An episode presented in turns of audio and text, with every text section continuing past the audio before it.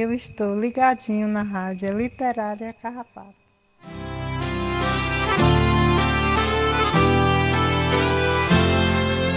A gente é do tipo que faz tudo com amor. Que carrega nas veias o DNA de vencedor. Do tipo que cai e levanta. Que não baixa a cabeça e a autoestima. A gente é especialista em voltar por cima. Por isso eu vivo todo dia essa história. É muito orgulho, alegria e gratidão. Sou cearense sempre do sorriso ao coração. Eu amo Ceará.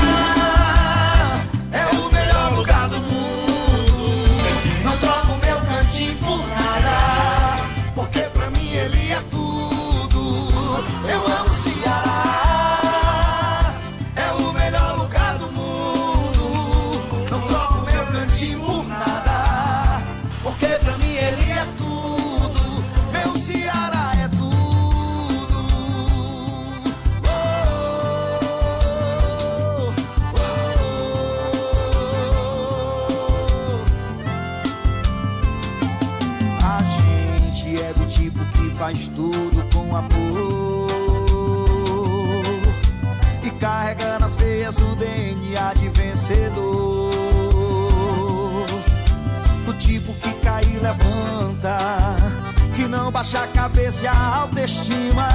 A gente é especialista em voltar por cima. Por isso eu vivo todo dia essa história. É muito orgulho, alegria e gratidão. Sou cearense sempre do sorriso ao coração.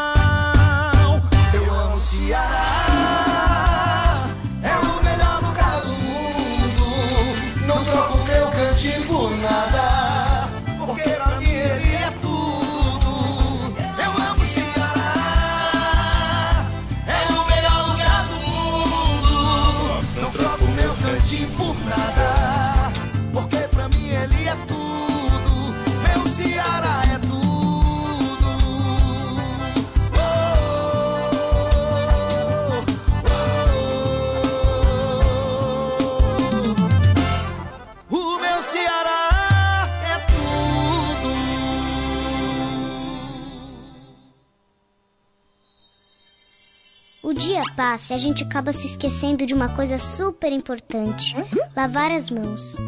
Está certo, você deve fazer isso se sente que encostou em algo que deixou suas mãos sujas, se vai ao banheiro e também antes de almoçar. Mas sabe, não é só nesses casos que precisamos manter as nossas mãos limpas.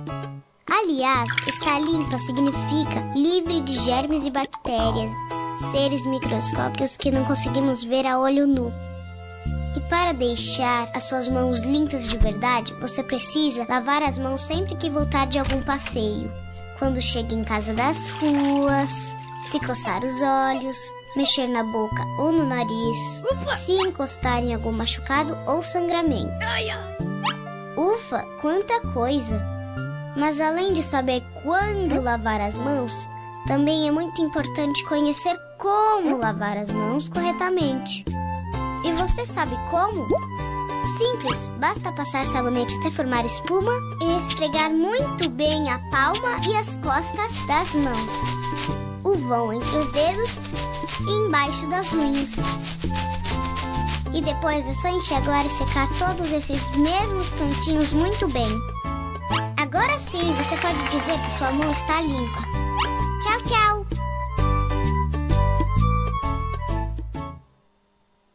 Rádio Literária Carrapato. Você pode ouvir a nossa rádio baixando o aplicativo exclusivo no Play Store Rádio Literária Carrapato ou baixe o aplicativo Rádiosnet. Também estamos no aplicativo CX Rádios e no aplicativo Rádio Box e pela página exclusiva da Rádio Literária Carrapato, Rádio Literária Carrapato.xyz.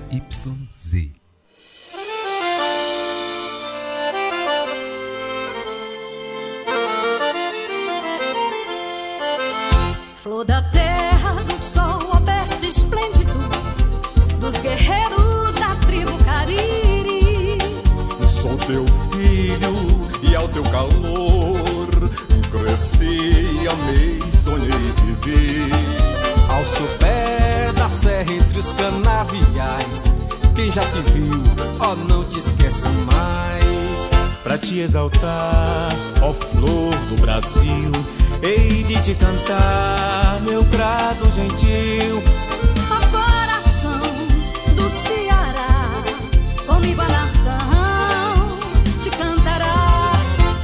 Teu céu, linda, brilha estrela fugida, que há cem anos norteia teu porvir. Grato amado, idolatrado, teu destino has de seguir. Grande e forte como nosso verde mar, bendita sejas, ó terra de Alencar. Para te exaltar, ó flor do Brasil, ele te grato gentil, ó coração do Ceará, comigo a nação te cantará.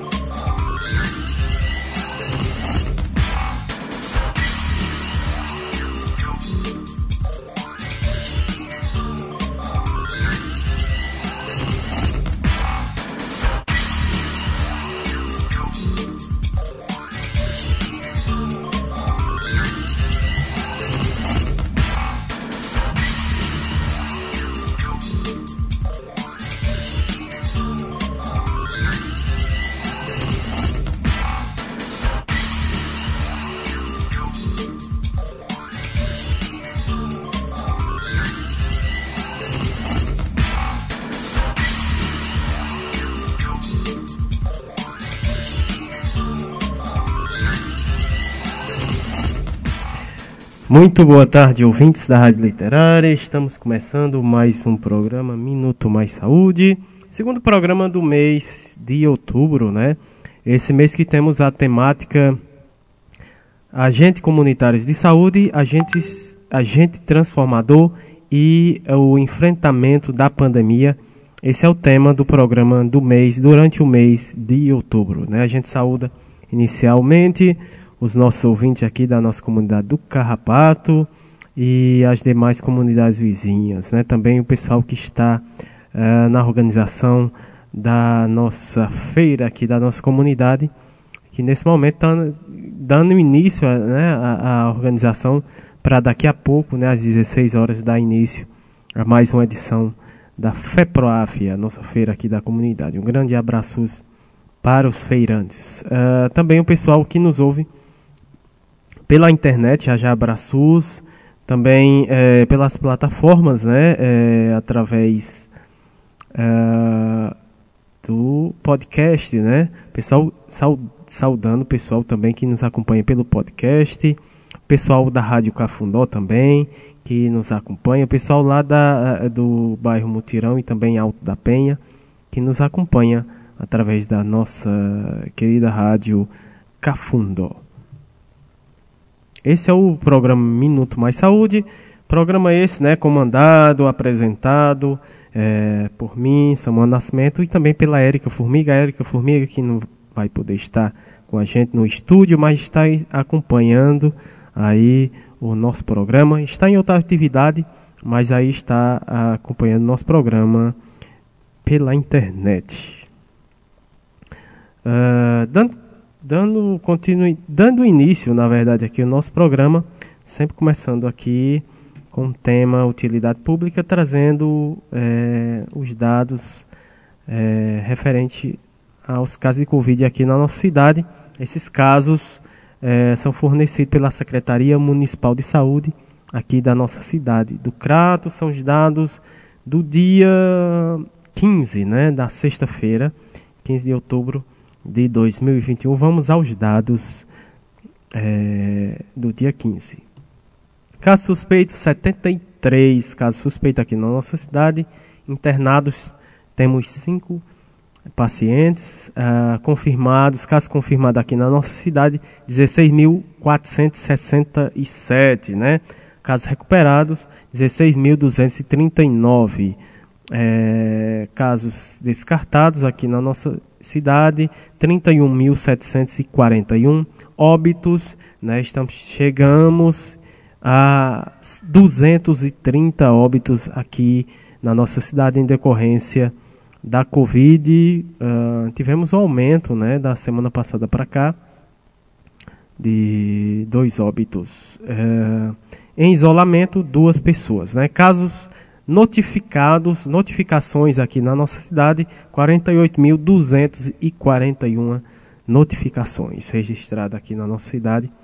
E sempre a gente é, né, trazendo né, as orientações para manter os cuidados, né, sempre o uso de máscara. A gente sabe do avanço é, e dos resultados bem significativos da vacina, mas tem, sempre temos, nesse momento, manter os cuidados, até por conta da variante né, que temos aqui no nosso país, então tem, temos que manter esses cuidados, uh, o uso do álcool em gel e o distanciamento social, esses são os três principais medidas que devemos manter, né? O uso da máscara, é, o álcool em gel e o distanciamento social.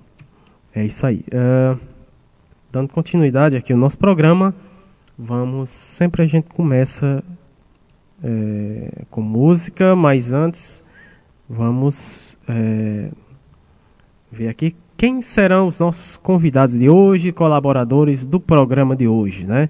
Primeiro bloco atualidades e pandemia, temos a participação da Maria do Socorro Vieira Lopes, né? O tema da fala da Maria do Socorro papel dos ACS na produção de, da saúde, né? Uma história em construção. Hum, logo em seguida vamos ter a participação da Cíntia Fernandes de, de Lima. O tema da fala da Cíntia ser agente de transformação social. Uh, logo depois temos a fala da Olga Maria de Alencar, né? ela que vem com o tema o trabalho do ACS em tempos de Covid-19 ressignificando suas práticas sobre a ótica eh, da vigilância popular em saúde. Segundo bloco, saúde, bem-estar e educação, vamos ter a participação do Arthur Fernandes da Silva, né, que vai trazer o tema sobre as pessoas e suas histórias, né, cuidando de agentes, de agente através da medicina narrativa. Logo depois vamos ter a fala do, da Fernanda Ribeiro, né? ela que vai trazer dicas para uma alimentação adequada em dias de calor. Com certeza é necessário nessas dicas. Terceiro bloco, momento arte, cultura, prosa e poesia. E quinzenalmente aqui no nosso programa uh, temos o projeto Prosa RHS e também o projeto Nordestinados a Ler, Hoje é dia do projeto Nordestinados a Ler. Temos um lançamento do livro, né? Quem vai falar sobre esse lançamento é o José Barreto Otter. Né? É o livro Master Pai, Receita de uma Nova Vida. Esse é o livro que vai ser lançado, né? É, e quem vai falar sobre esse livro, o José Barreto, vai estar aqui no nosso programa. E também Uh, vamos ter né, a Luciana Bessa, ela que vai falar sobre o professor como agente transformador. Esses são os nossos convidados de hoje e se sintam convidados para é, mais um encontro hoje à tarde, né, nessa tarde maravilhosa de sábado, todos juntos para carrapatearmos a partir de agora. E vamos começar o nosso programa de música. Já já abraços, né? Depois dessa música, Vamos de abraços. Vamos de, com essa linda música do Gilberto Gil. O nome da música, A Novidade.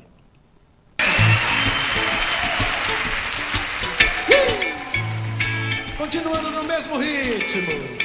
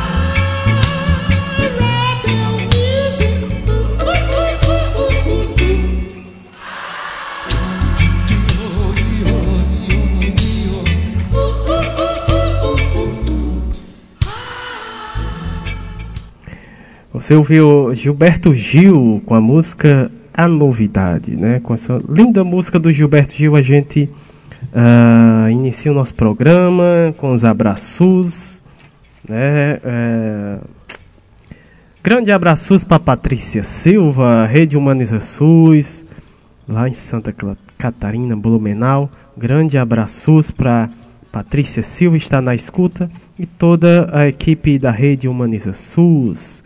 Professor Ricardo Cecinho, um grande abraço também para Lohane Solano. Patrícia, uh, perdão, já mandei para Patrícia. Um grande abraço, Patrícia. Uh, Graça Portela, da Fiocruz, Rio de Janeiro também.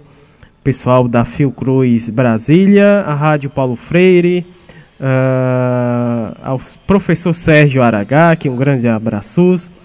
A Margarida Pereira, Movimento Ela Pode, aqui no Juazeiro do Norte. Professor uh, doutor Olivandro, né? Uh, grande abraços, né? O, o, o, professor Olivandro, professor doutor Olivandro, uh, sempre uh, propaganda o nosso programa aí em seu bairro, né, professor, doutor? grande abraços para o doutor Olivandro, um dos grandes contribuidores aqui do nosso programa. Todo o pessoal da UBS Mutirão, Grange, um Cajazeiras, né?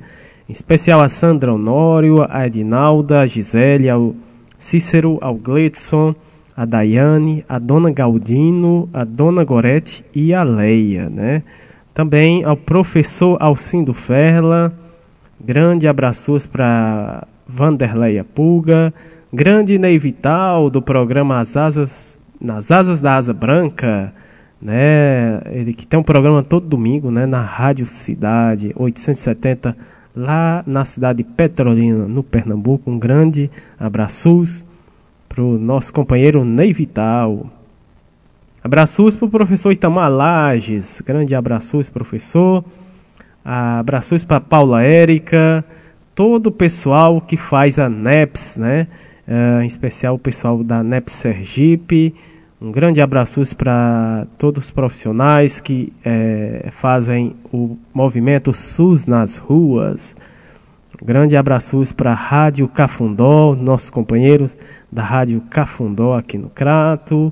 Uh, um grande abraço para Jaqueline Abrantes. Uh, professora Vera Dantas, né? também um grande abraço. É, também mandar um abraço especial também lá para Santa Catarina, né? O nosso amigo Cristiano, ele que faz parte aí da banda De Bregas Drama Band, né? Também vai estar participando aí de um dos programas aqui da nossa rádio literária. A gente agradece essa ponte na nossa querida Patrícia Silva. Obrigadão, Patrícia. Uh, temos mais abraços. Claro, os nossos ouvintes aqui da nossa comunidade, o pessoal que nos escuta aí diretamente da feira. Nossa agente de saúde, Ana Cláudia, é, que está na escuta. Também o pessoal da UBS é, Grangeiro 2, né, também. E também da UBS é, Verônica Couto, né? Um grande abraço para todos esses profissionais que nos acompanham no programa de hoje. Uh, dando, vamos dar início aqui ao nosso programa com a primeira fala, nossa primeira convidada, Vamos aqui. Nossa primeira convidada de hoje, no primeiro bloco do programa Minuto Mais Saúde. É, primeiro bloco Atualidades e Pandemia.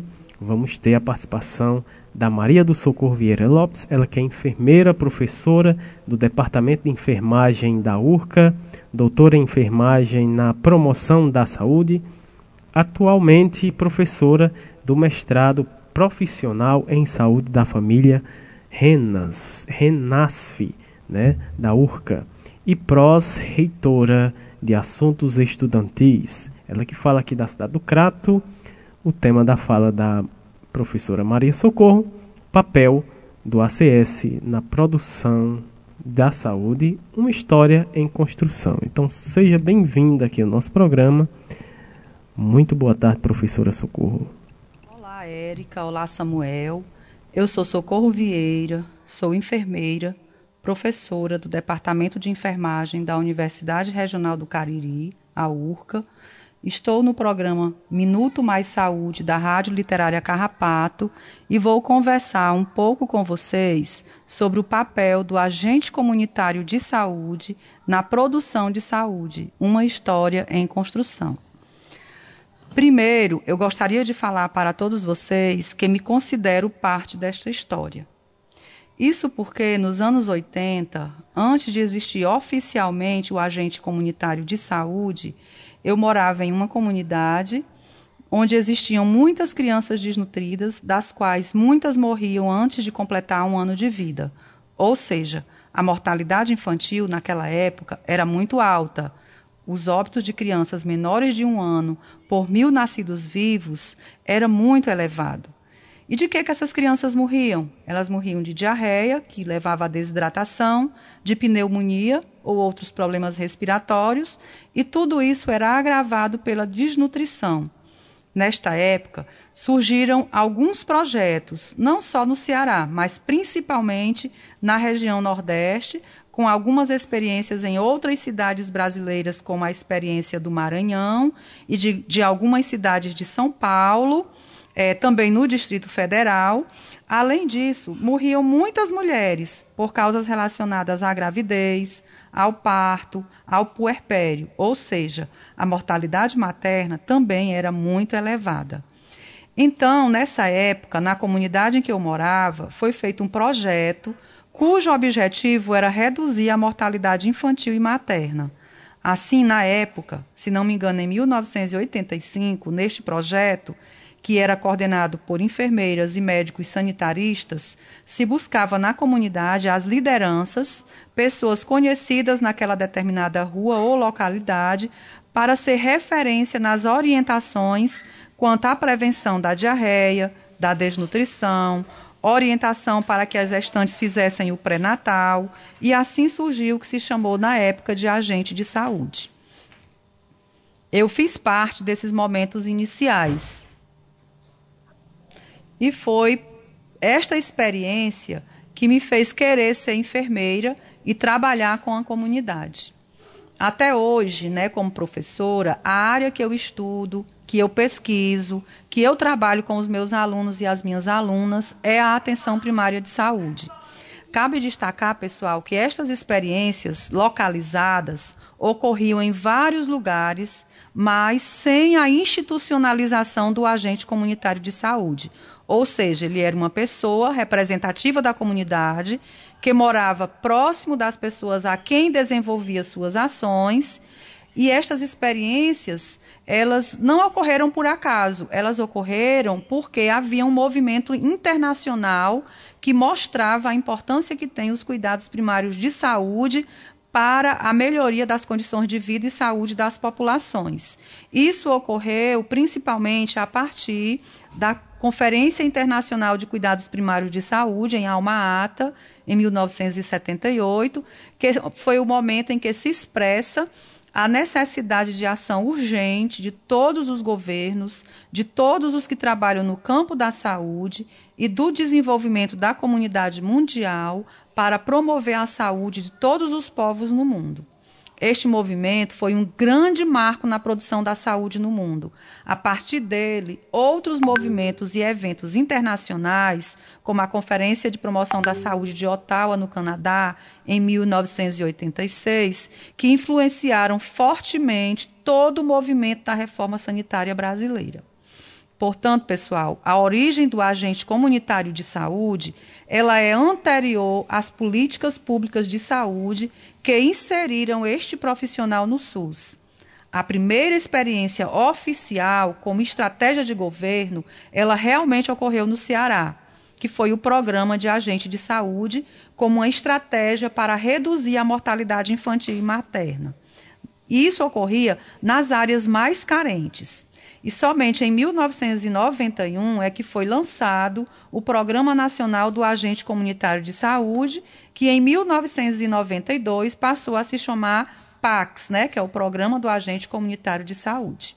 E este programa ele foi a base para que em 1994 é, se instituísse o Programa Saúde da Família, que em 96 passou a ser Estratégia de Saúde da Família.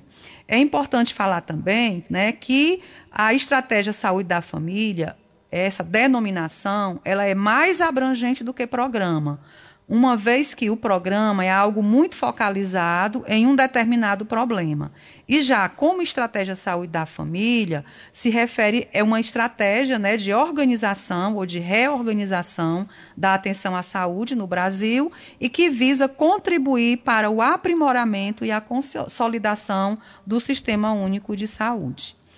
Então, a base do agente comunitário de saúde né, foi a base para a estratégia é, saúde da família, pois este profissional ele mora na comunidade, ele conhece seu contexto, suas famílias, suas necessidades, ele faz a mediação entre a comunidade e os demais membros da equipe de saúde, né? Então, assim, as pessoas inclusive dizem que é o elo entre a comunidade e o serviço de saúde, né? Que facilita inclusive o acesso da comunidade à saúde nas unidades de saúde destaca-se que todos os benefícios né, de atuação do agente comunitário de saúde na produção de saúde, é, atuando desde a prevenção de doenças, contribuindo em colocar em dia a situação de vacina de milhares de crianças, a levarem as mulheres a realizarem o pré-natal, realizaram ações de educação em saúde que promove a saúde das populações.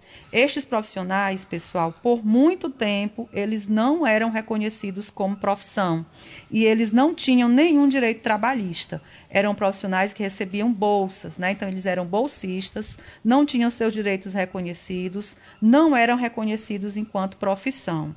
Somente em 1997 foi que a portaria 1886 de 18 de dezembro de 1997, em que, que o Ministério da Saúde reconhece o programa do, do agente comunitário de saúde. E que esses profissionais atuam na promoção da saúde, na prevenção de doenças, por meio de ações educativas, individuais e coletivas mas somente em 2002 é que se cria a profissão do agente comunitário de saúde. Então, percebe-se aqui a grande importância que tem esse profissional no conhecimento das necessidades de saúde da comunidade, porque ele está inserido neste local, né, no, no local de vida real, onde estão as pessoas. E aí, é, penso que o grande desafio ainda hoje para esses profissionais é o acesso que essas pessoas precisam ter a processos de formação. As suas ações elas vão além das visitas domiciliares, elas vão além do, do, encaminhamento das populações para as unidades de saúde, elas vão além de colocar em dia a situação vacinal, orientação do aleitamento materno. A gente percebe o quanto é importante né, e o quanto o processo histórico mostra a atuação desses profissionais, como, por exemplo, eles iniciaram suas ações, a princípio, para reduzir a mortalidade infantil e materna mas efetivamente esses profissionais trabalharam, por exemplo, na epidemia de cólera em 1991, é, na epidemia de dengue, de zika, de chikungunya, né, mostrando a importância que tem o trabalho colaborativo com toda a equipe de saúde e atualmente vem atuando significativamente né, na pandemia de Covid-19. Então, há que se reconhecer esse trabalho, né, porque esses profissionais, eles são importantes, eles têm um importante papel na produção de saúde entendendo que a produção de saúde é além do que a ausência de doença, mas sim a produção de saúde aqui entendida como produzir saúde é produzir vida.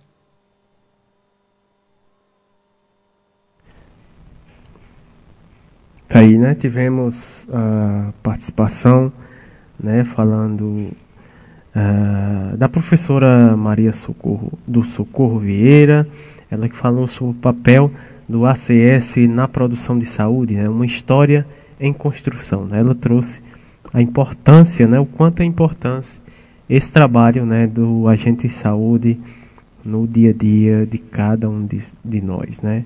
Então, são profissionais que merecem respeito e valoriza, tem que ser valorizado né, em todas é, as áreas. A gente, como população, tem que ter uma valorização grande e respeito né, sobre é, pra, para com esses profissionais que são fundamentais é, no nosso dia a dia. Né? E a gente agradece demais a fala, essa fala importante né, da professora Maria do Socorro Vieira uh, que trouxe esse tema muito bacana, trazendo o papel da produção, é, o papel do ACS na produção da saúde.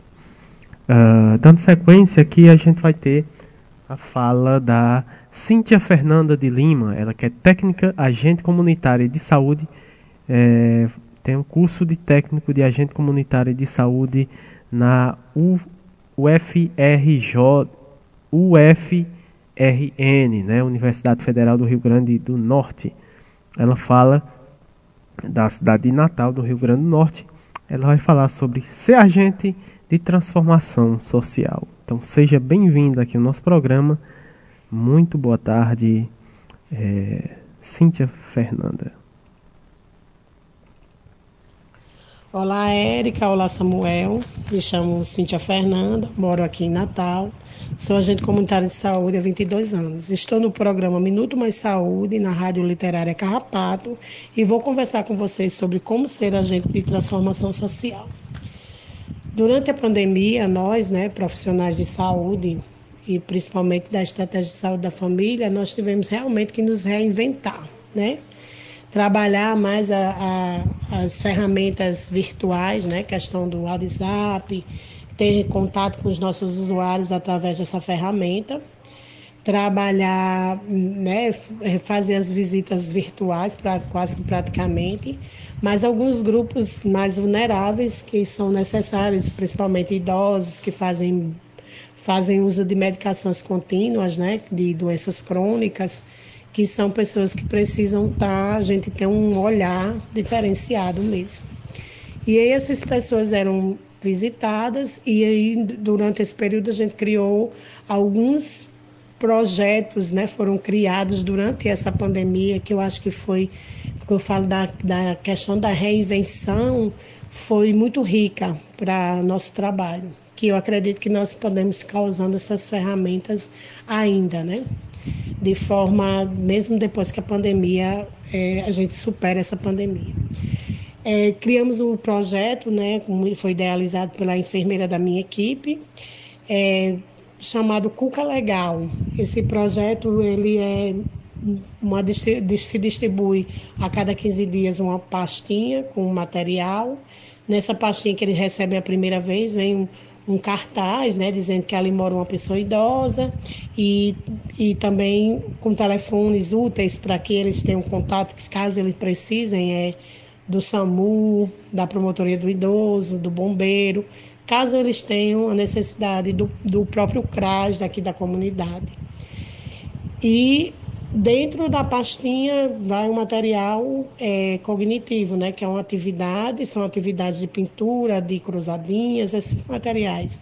E um, uma coleção né, de lápis de cor, um lápis grafite, um apontador e uma borracha. Aí, como eu falei, né, a cada 15 dias nós íamos deixar esse material.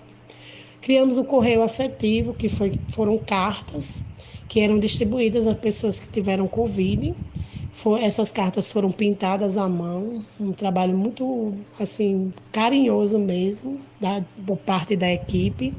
E essas cartas eram distribuídas, né, como eu falei, para pessoas que tiveram Covid. Algumas cartas dessas foram distribuídas em mãos e algumas foram é, é, pelo próprio correio, né? Foram enviadas pelo próprio correio, porque nós fazíamos um monitoramento na unidade para monitoramento né, do pessoal que teve Covid, nós temos o acesso aos endereços e enviamos essas cartas.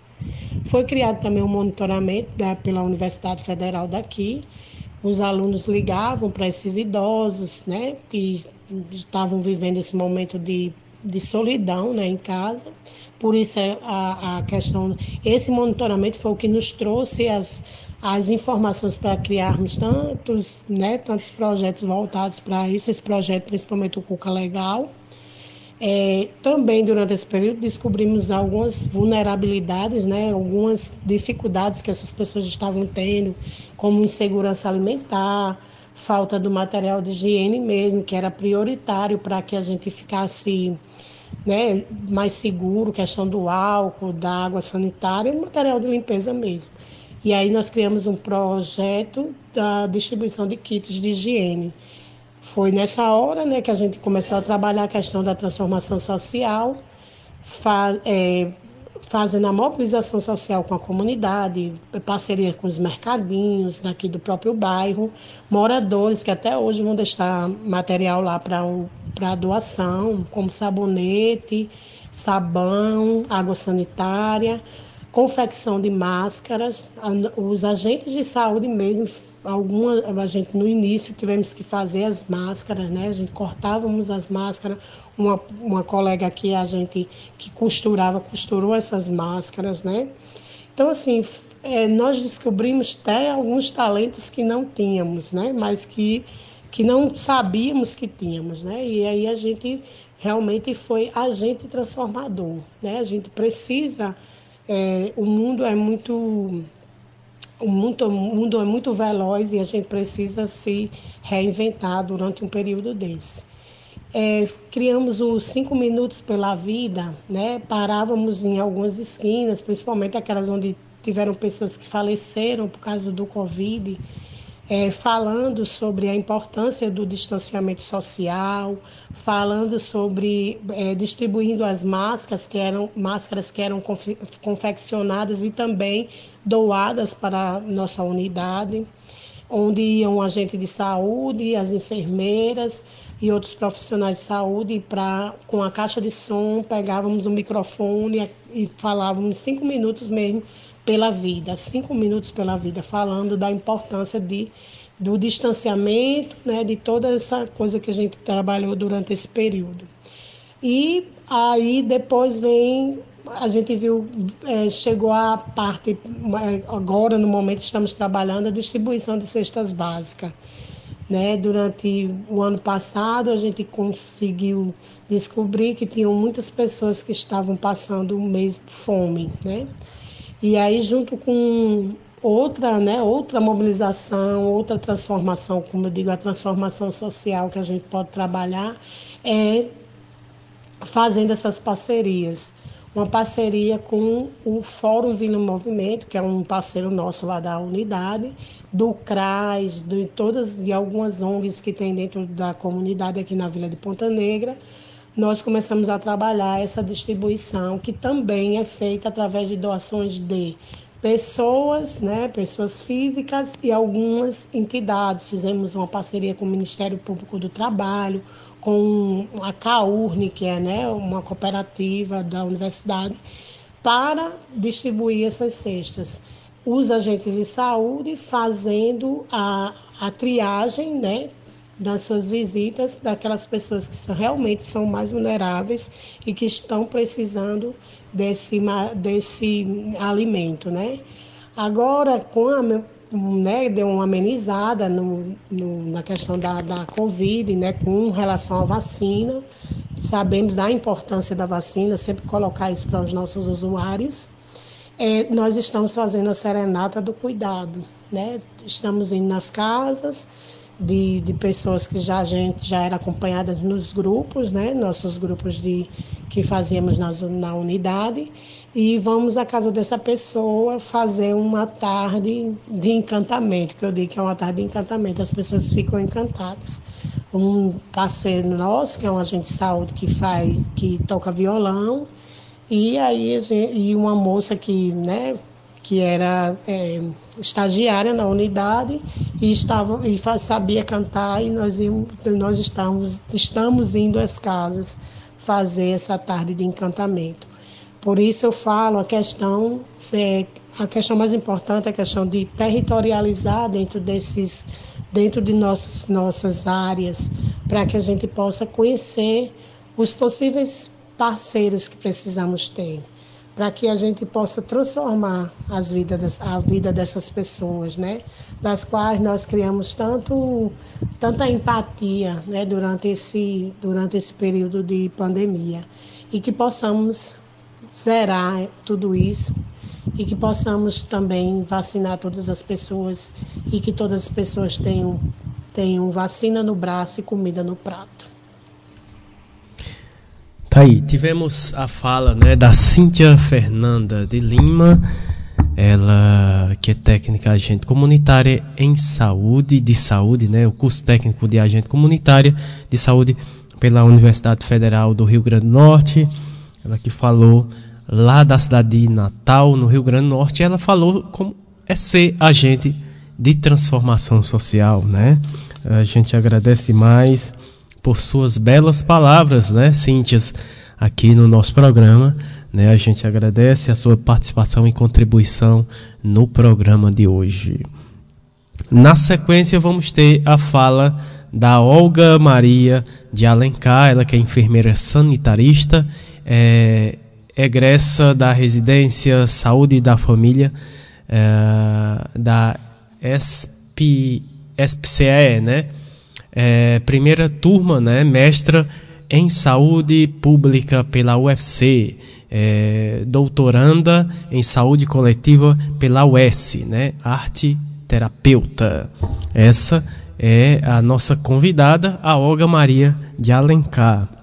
Ela que vai falar sobre o tema, sobre o trabalho do ACS em tempo de Covid-19, ressignificando suas, sua prática sobre a ótica da vigilância popular em saúde. A, a Olga, né, que manda um grande abraço para os ACS da cidade de Itauá e Aiuaba, né? Tá registrado aí o abraços da nossa convidada, a Olga Maria de Alencar. Um grande abraço que manda um grande abraço para os ACS, para os ACS, né? De, da cidade de Itauá e Aiuaba.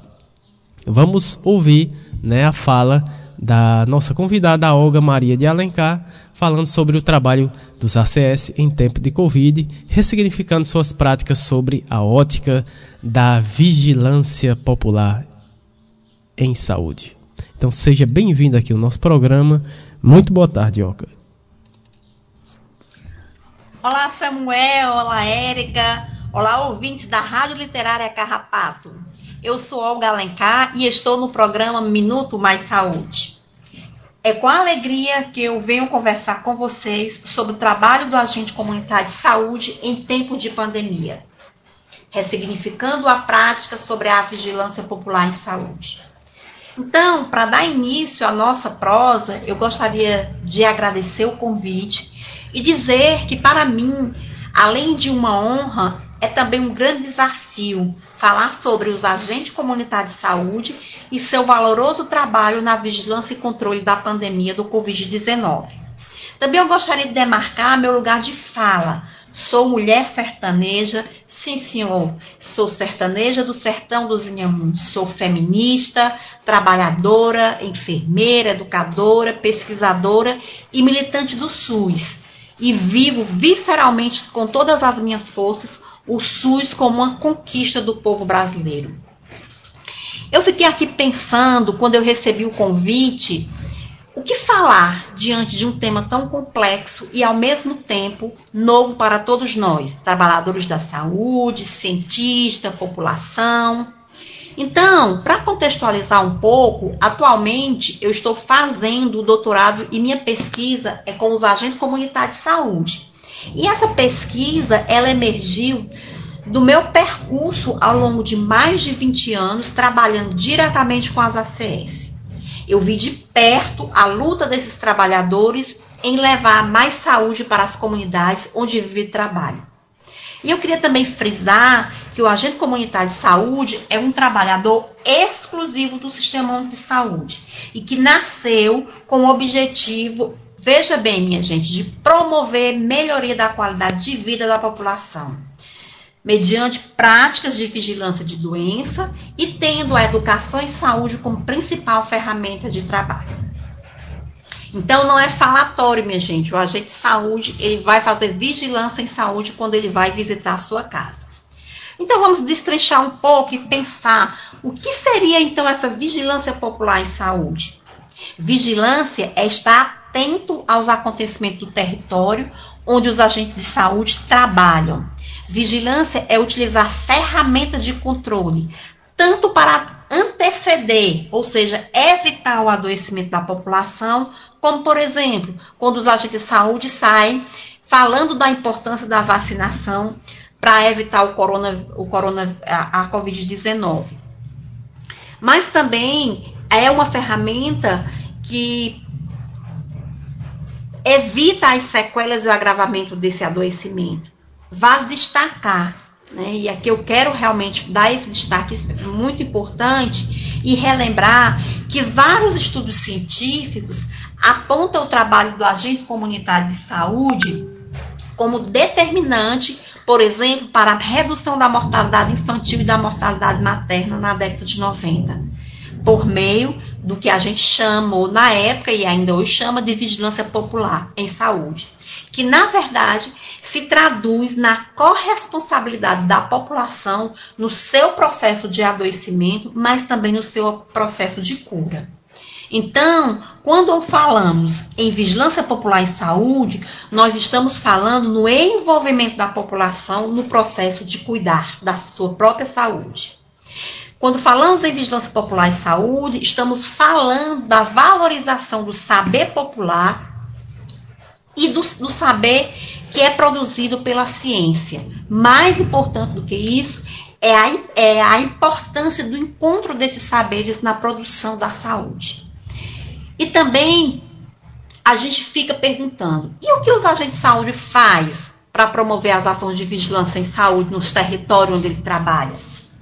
Eles lançam mão de ferramentas de comunicação popular, por exemplo, como as rádios comunitárias, ou como eventos como esse, né? Por exemplo, a própria rádio que a gente está falando aqui agora, chegando até vocês, como uma ferramenta também de trabalho. Né? As rodas de conversa no quarteirão, é, os espaços sociais da comunidade, né, como as igrejas, as, as associações comunitárias, para que junto população e agente de saúde pensem em estratégias de vigilância e de cuidado às pessoas. Minha gente, ó, é fazer saúde com a população, não é fazer a saúde para a população. É isso que a gente trata quando pensamos em vigilância popular em saúde. O que queremos dizer com a vigilância popular na perspectiva do trabalho do agente de saúde é compreender que o controle das doenças e dos agravos só se dá em parceria. Que parceria é essa? A parceria entre os serviços de saúde, a equipe de saúde, e aqui a gente inclui o agente comunitário de saúde, porque ele é um trabalhador da saúde, ele é um profissional de saúde, e a comunidade. A gente sabe que com a pandemia do coronavírus não foi diferente. Foi preciso a gente ampliar esse olhar da vigilância. Nós sabemos que o novo coronavírus impactou, impactou profundamente na vida das pessoas, mas também trouxe impactos e mudanças significativas na forma de trabalhar dos agentes comunitários de saúde. Sabemos que o agente comunitário de saúde é um trabalhador que executa seu trabalho dentro dos domicílios, em contato com as famílias. Então, a gente fica se perguntando como fazer essa vigilância popular em saúde diante do medo vivenciado que a, que a pandemia trouxe. Como produzir saúde em contexto de morte e do desconhecimento da própria ciência sobre essa nova doença. A Covid-19 chegou deixando um racho de perdas e sofrimento incalculável. Também descortinou os bastidores de como a saúde pública não é prioridade dos governos brasileiros, principalmente desse governo negacionista, o governo federal negacionista, né, que tardou, por exemplo, na aquisição de vacinas. A pandemia também colocou em questão a responsabilidade de cada cidadã e cada cidadão em relação ao cuidado da sua própria vida, da sua saúde, não só sua, mas de sua família e da comunidade onde ele mora. Colocou em prática o conceito de que a relação com o meio ambiente e as condições socioeconômicas das pessoas precisa ser considerada por todos nós, inclusive por nós trabalhadores da saúde. Também trouxe para a roda a importância do, da, do, do tratamento da informação enquanto uma ferramenta de transformação social. E aí os agentes de saúde entram nisso como uma potência muito grande. Né? Porque eles tenham, é, têm essa missão de orientar as pessoas sobre os cuidados e a prevenção do vírus. Em outras palavras, a pandemia ela evidenciou as desigualdades sociais, não só da população em geral, mas da própria categoria dos agentes de saúde, que, por exemplo, foram, foram os últimos a ser vacinados, foram os últimos a receber EPI, enfim. Eu falo isso, minha gente, porque no início da pandemia eu estava muito próximo aos agentes comunitários de saúde. Eu estava no meio da minha pesquisa, no campo da minha pesquisa, vivenciando com eles as visitas domiciliares e aí eu vi de perto a dificuldade e o medo deles. Eu vi a angústia deles de como trabalhar a vigilância e medidas de prevenção do Covid. Como orientar a população se o isolamento social era a recomendação sanitária mais eficaz. Mas aí também, minha gente, eu vi a criatividade nascer, entrar em ação. Mesmo usando o celular pessoal do, deles, os agentes de saúde criaram o grupo de monitoramento das famílias por meio do WhatsApp, criaram a tal da visita da calçada, envolveram a população na vigilância é, do uso de máscara e higienização das famílias. Cada pessoa passou a ser um vigilante popular em saúde. Também os agentes de saúde solicitaram a ajuda das pessoas influentes, é, para a vigilância da comunidade, para atuar diretamente diante do negacionismo da vacina, do medo de se vacinar, enfim, a pandemia ela foi devastadora para todos nós, mas também ela trouxe muitos aprendizagens. E isso, minha gente, só foi possível pelo vínculo que os agentes comunitários de saúde têm com a população. Daí a minha defesa pela valorização desses trabalhadores. Daí a minha reverência à equipe deste programa, né, idealizadora desse programa. A minha reverência à Rádio Literária Carrapato por oportunizar espaço para falar sobre o trabalho dos agentes comunitários de saúde. Então, eu peço permissão para, por meio da, da poesia, dizer que a vida não é fácil. E estar no mundo é um desafio. E quem escolhe trabalhar no campo da saúde pública tem um desafio ainda maior, pois a gente convive com a vida e a morte muito próxima. E para concluir a minha fala, eu peço permissão para recitar um poema de minha autoria, produzido em conjunto com os agentes comunitários de saúde durante a minha pesquisa, que fala do ACS Profissão Coragem. E diz mais ou menos assim: a Covid-19 chegou de mansinho e veio para o povo assustar. No meio de tamanho borburinho, o trabalho do ACS chafurdar. Foi aquele alvoroço em cada território e os ACS sem saber como se portar. Diante do imenso falatório, coube ao ACS de sua sabedoria outras ferramentas utilizar. A internet, palco de aprendizagem e a comunidade, cenário de nova prática da sala de visita para a calçada, agora seu novo lugar de informar. De máscara, gorro e álcool gel a desinfetar, sem abraço ou aperto de mão, o distanciamento no coração a apertar. E a visita, motivo de grande emoção, agora deixa saudade no seu lugar. Nada era do jeito que estava, e nem será como foi um dia. O mundo está fora do lugar e exige nova ousadia. Agora é deixar-se afetar e saber que o ACS Coragem não foge à luta nem desanima. Segue forte, sabendo que tudo é passagem. E se tudo é passagem, como diz o poeta Railima, sigamos em frente, com tuas pernas, minhas pernas andam mais. Viva o ACS Coragem, viva o SUS, viva as equipes de saúde da família, viva a Rádio Literária Carrapato pela ousadia e viva o povo da região do Cari que luta todo dia.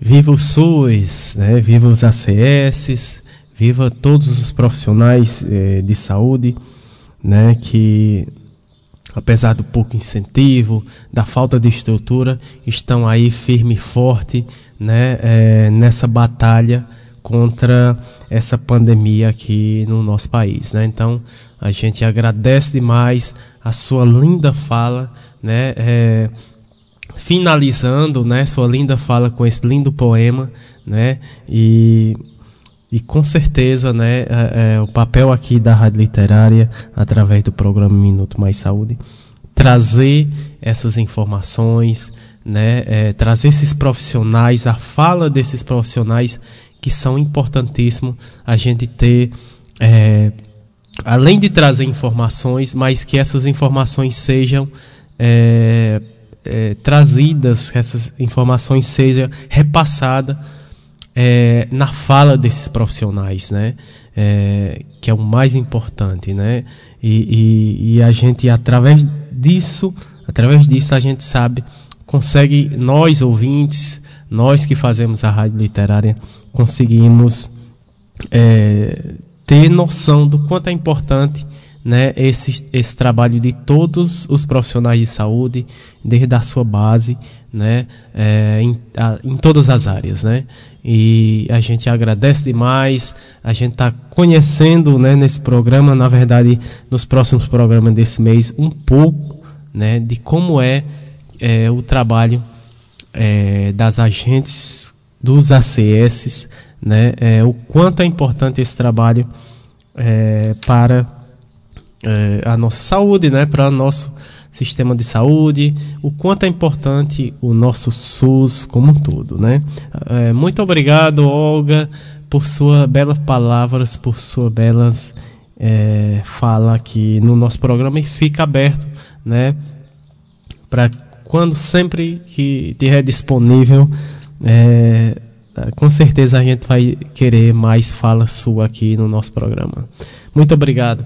E com a linda fala da Olga, né, a gente encerra o, o primeiro bloco, né, que tivemos a fala da Maria do Socorro, da Cíntia, Fernanda e finalizando o primeiro bloco com a fala da Olga Maria. Né? Esses foram os nossos colaboradores do primeiro bloco. E para encerrar o primeiro bloco, vamos de música, oferecendo, claro, as nossas primeiras convidadas. O nome da música, Alegria, Alegria, do Caetano Veloso.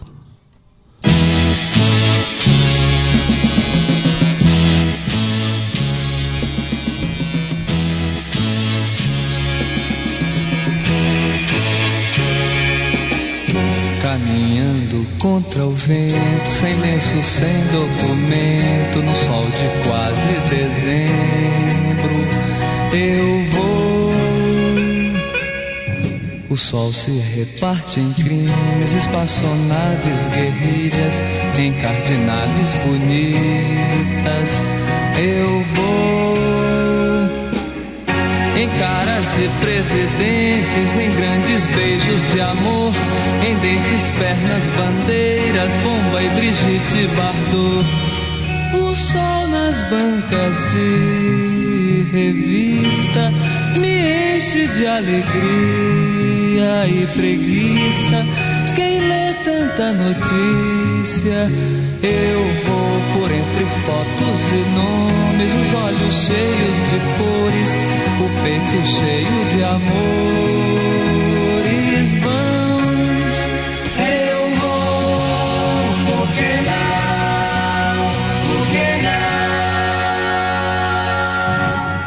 Pensa em casamento e eu nunca mais fui à escola, sem lenço, sem documento. Eu vou. Eu tomo uma Coca-Cola, ela pensa em casamento e uma canção me consola. Eu vou fotos e nomes, sem livros e sem fuzil, sem fome, sem telefone, no coração do Brasil. Ela nem sabe até pensei em cantar na televisão. O sol é tão bonito. Eu vou sem lenço, sem documento, nada no bolso ou nas mãos. Eu quero seguir vivendo.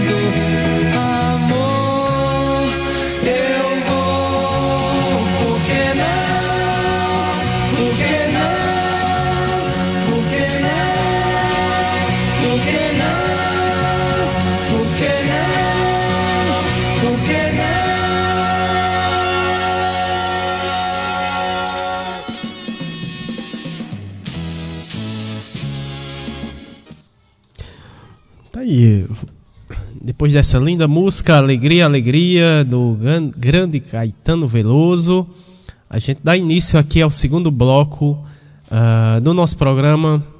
Segundo bloco, saúde, bem-estar e educação, né?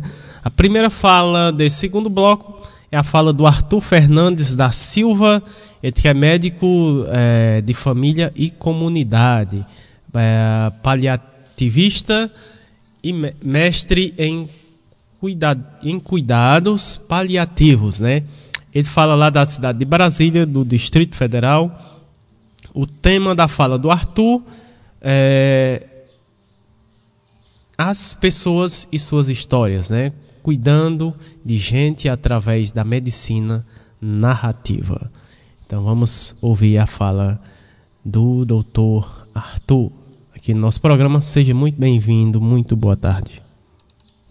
Olá, Samuel e Érica. Eu sou Arthur. Arthur Fernandes, sou médico de família e comunidade, paliativista, tenho mestrado em cuidados paliativos e atualmente trabalho como médico de família e comunidade da equipe SOL, aqui na Unidade Básica de Saúde número 8, que fica na região do Vale do Amanhecer, na cidade de Planaltina, próxima a Brasília, aqui no Distrito Federal.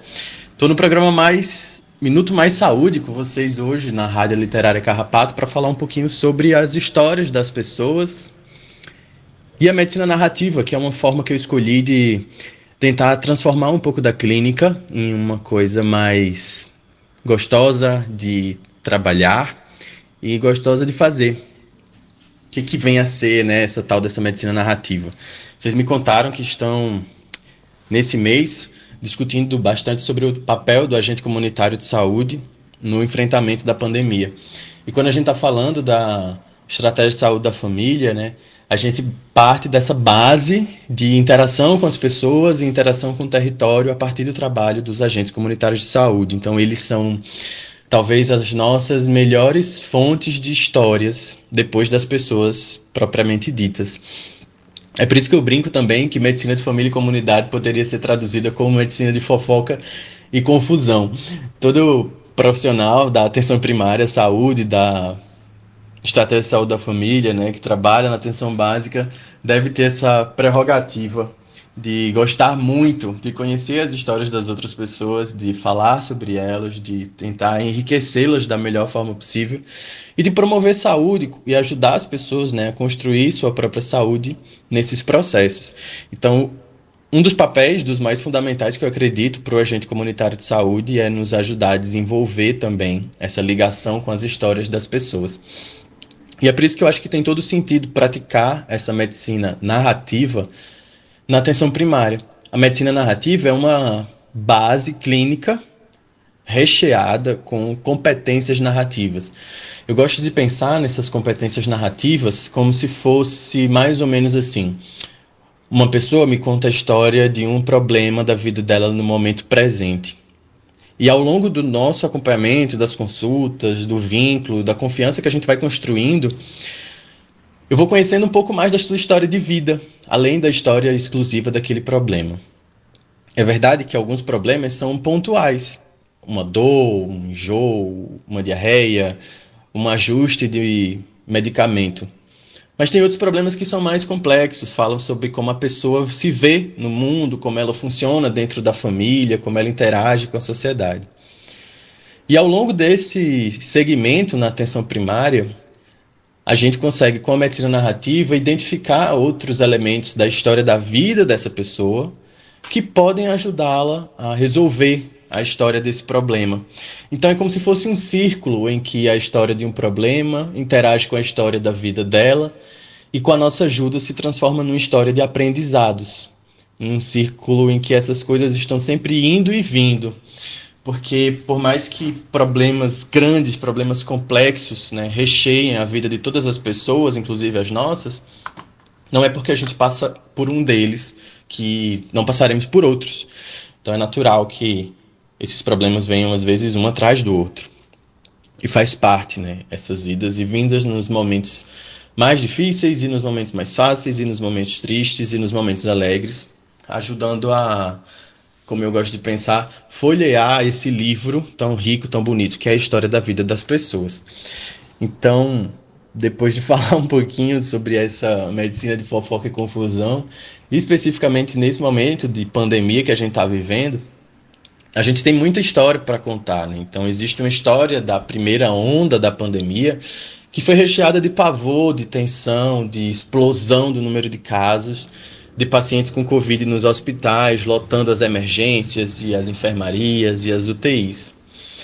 Além disso, teve uma segunda onda da pandemia que também conta sua história quando a gente reconhece seu José e Dona Maria, que tinham pressão alta, tinham diabetes, faziam seu acompanhamento certinho no posto, mas tinham doenças mais graves, mais complexas essas pessoas já tinham uma chance maior de ter um infarto, de ter um AVC, de ter uma complicação mais grave dessas doenças. E tiveram. E quando tiveram, nesse momento da pandemia, não conseguiram ser atendidos nos hospitais porque eles já estavam lotados com os pacientes de Covid. Depois dessa segunda onda, uma terceira conta pra gente a história do seu Francisco e da dona Roberta, que nem sabiam que tinham doenças como câncer, como problemas nos rins, como a própria hipertensão e o diabetes. Começaram a fazer o acompanhamento correto, mas eventualmente porque os postos de saúde tiveram seus atendimentos reduzidos, porque eles não conseguiram mais consultas nas policlínicas ou nos ambulatórios, porque ficou tudo tão mais difícil na pandemia, deixaram de se cuidar por falta de acesso aos serviços de saúde.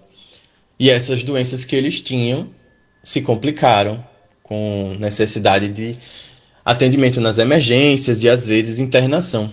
E essas pessoas é, elas contam para gente dessa história da terceira onda em que encontraram hospitais ainda mais é, assoberbados, né, ainda mais lotados. E ainda existe uma quarta onda que algumas pessoas contam, mas que nós também podemos contar, né, nós me colocando nesse lugar como profissional de saúde, que é a onda da saúde mental.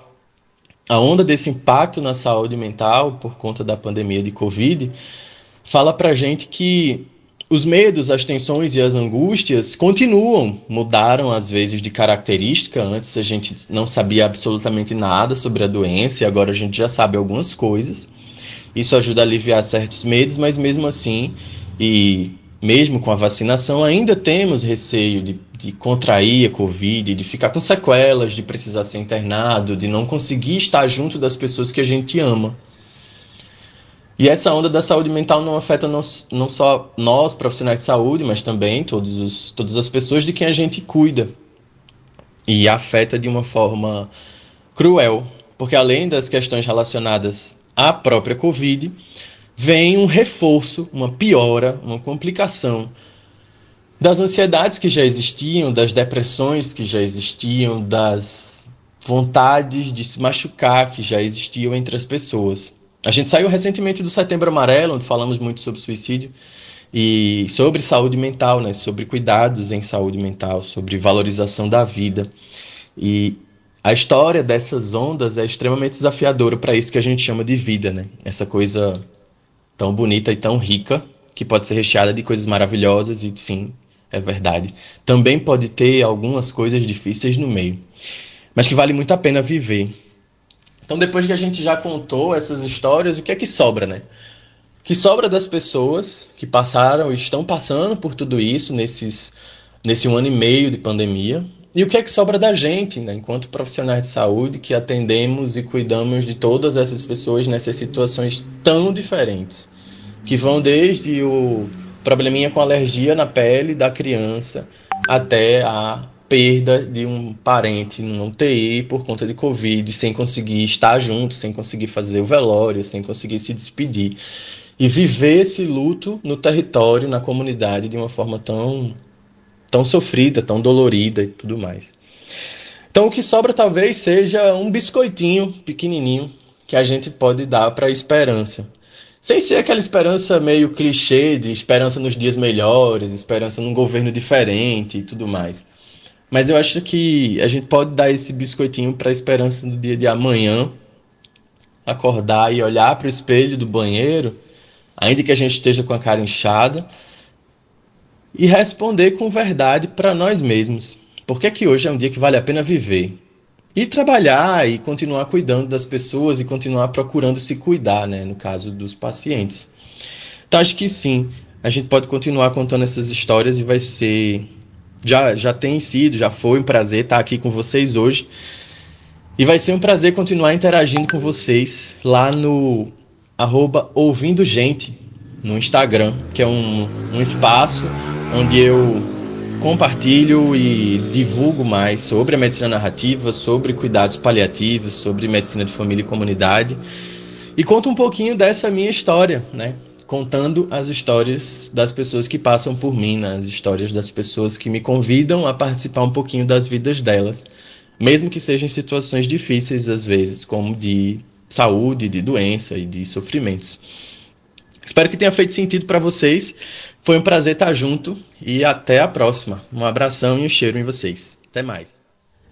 Grande abraços, né? O querido doutor Arthur Fernandes, né, que falou sobre as pessoas e suas histórias, né, cuidando de gente através da medicina narrativa. Mais um importante fala né, aqui no nosso programa, é, dessa vez do doutor Arthur Fernandes da Silva, médico da família e comunidade, também paliativista, mestre em cuidados paliativos lá na cidade de Brasília. Um grande abraço para o doutor Arthur e todo o pessoal uh, aí que nos acompanha, acompanha o nosso programa aí na cidade de Brasília.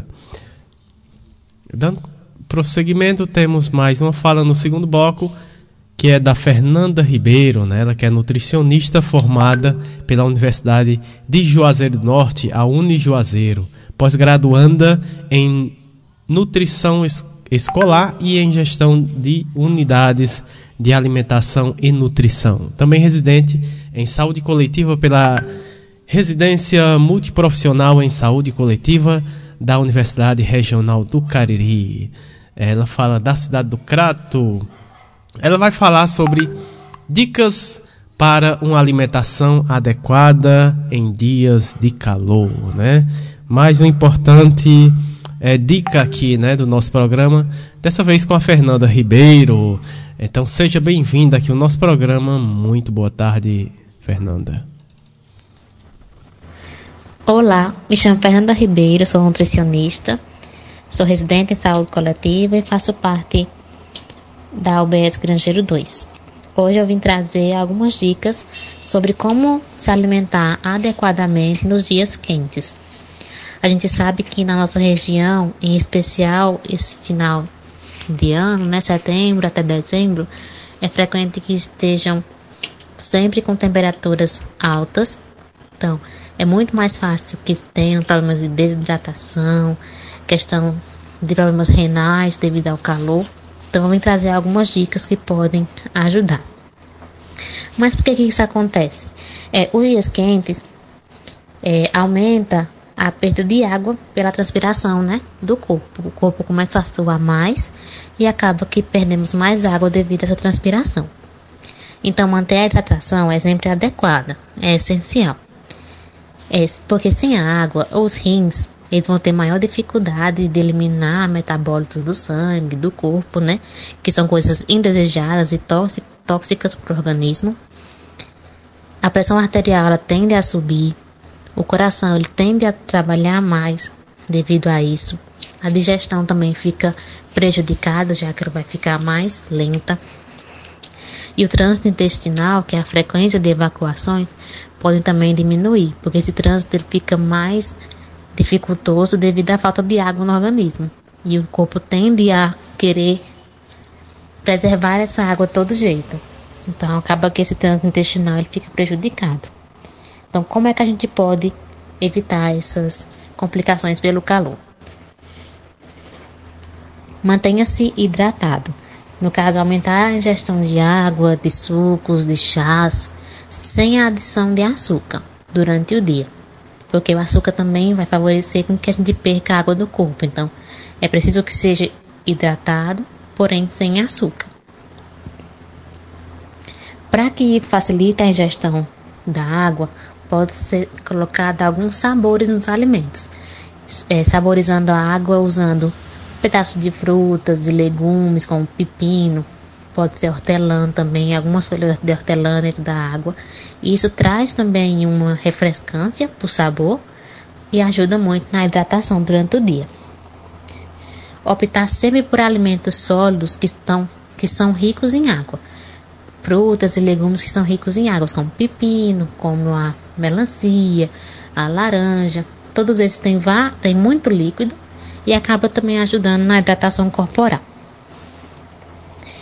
Para também ajudar na hidratação, sempre que possível, fazer o consumo de sopas, de caldos, de uma alimentação que tenha líquido. Sempre adicionar líquido também na alimentação, para que acabe agregando ainda mais líquido para o nosso corpo. Evite sempre evite sempre comer muitas refeições pesadas É, é aconselhável que se comam em pouca quantidade, pode aumentar até a frequência, comer mais vezes ao dia, porém em pouca quantidade. Isso deixa de sobrecarregar o nosso organismo com muito alimento de uma vez só e acaba que o trânsito intestinal, a digestão fica mais facilitada. É, leve com você sempre uma garrafinha de água para onde for. Isso facilita a gestão de água estimula também que essa água esteja sempre sendo consumida. Então, é um bom, uma boa dica para quem tem dificuldade de tomar água.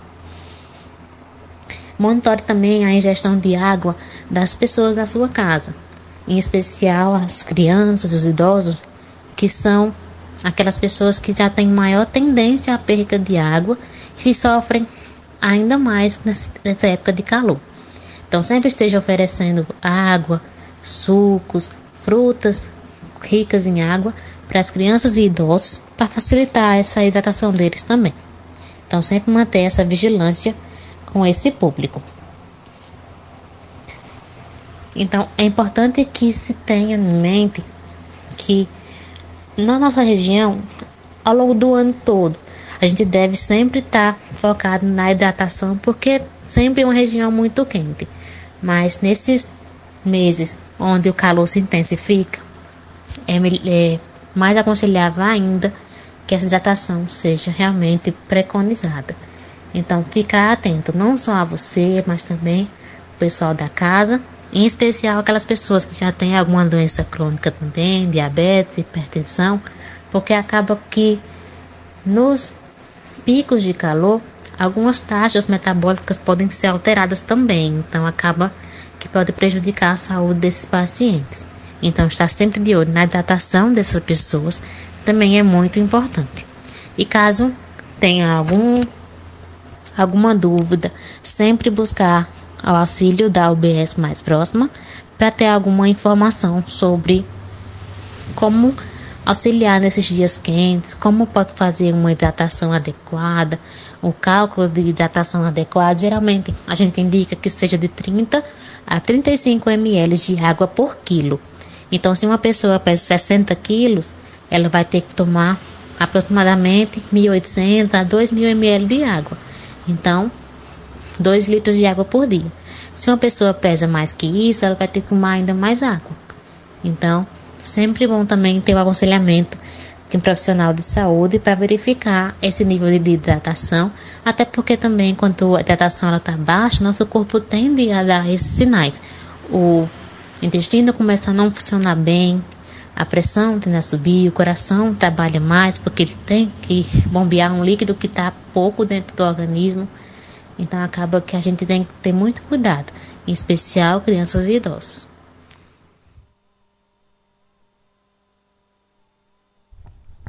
Aí, né, tivemos a fala da Fernanda Ribeiro, né? Ela falou sobre ela trouxe dicas né, para uma alimentação adequada em dias de calor e é importante também reforçando a questão do que ela falou também, né, mas é importante sempre reforçar a importância de sempre estar tá se hidratando, né, sempre é, bebendo água, principalmente nesse período aqui no nosso Nordeste, né, de muito calor, é importante estar tá sempre é, bebendo água, né, é, fazendo aí essa hidratação.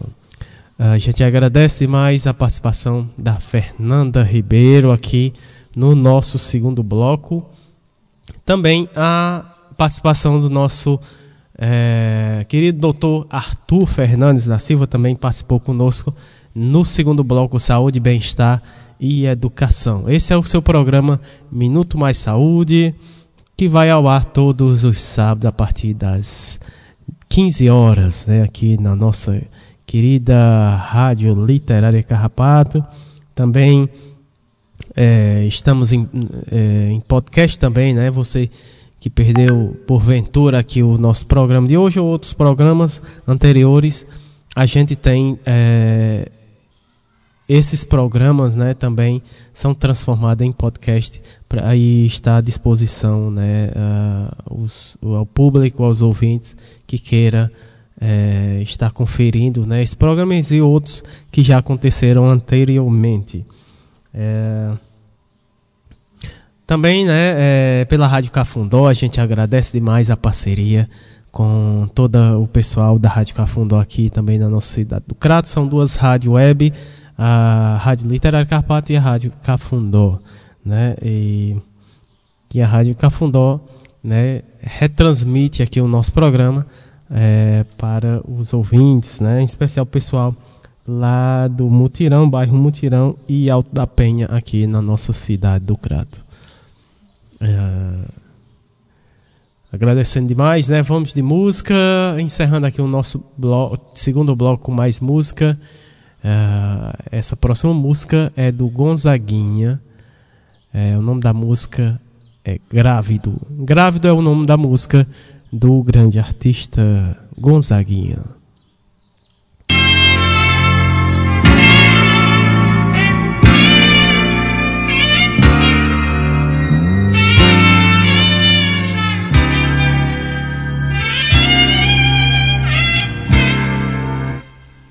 Por que será que um homem não pode querer estar, estando sempre ávido, por entender em si a semente que ele vê na barriga daquela rapariga que passa em estado interessante interessante. Nove luas, nove meses, tantas transformações. Muda a pele, tudo muda, tudo vale para ter um fruto.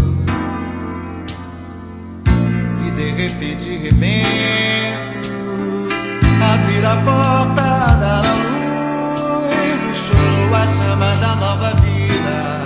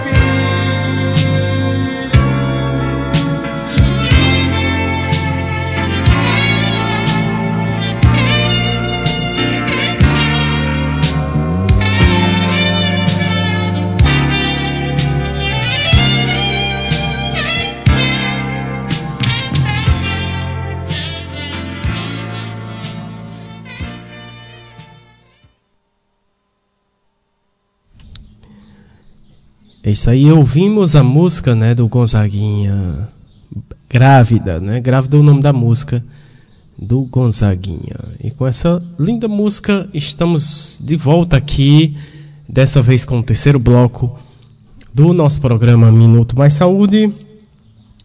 Terceiro bloco, Momento Arte, Cultura, Prosa e Poesia. E quinzenalmente conosco o projeto Prosa RHS e também o projeto Nordestinados a Ler. Hoje, é, no programa de hoje, teremos o projeto Nordestinados a Ler. Né? Uh, antes, teremos uh, um lançamento de um livro. Né? É, quem vai falar sobre esse lançamento é o José Barreto, ele que é escritor e pai. Né? Ele fala lá da cidade de Brasília.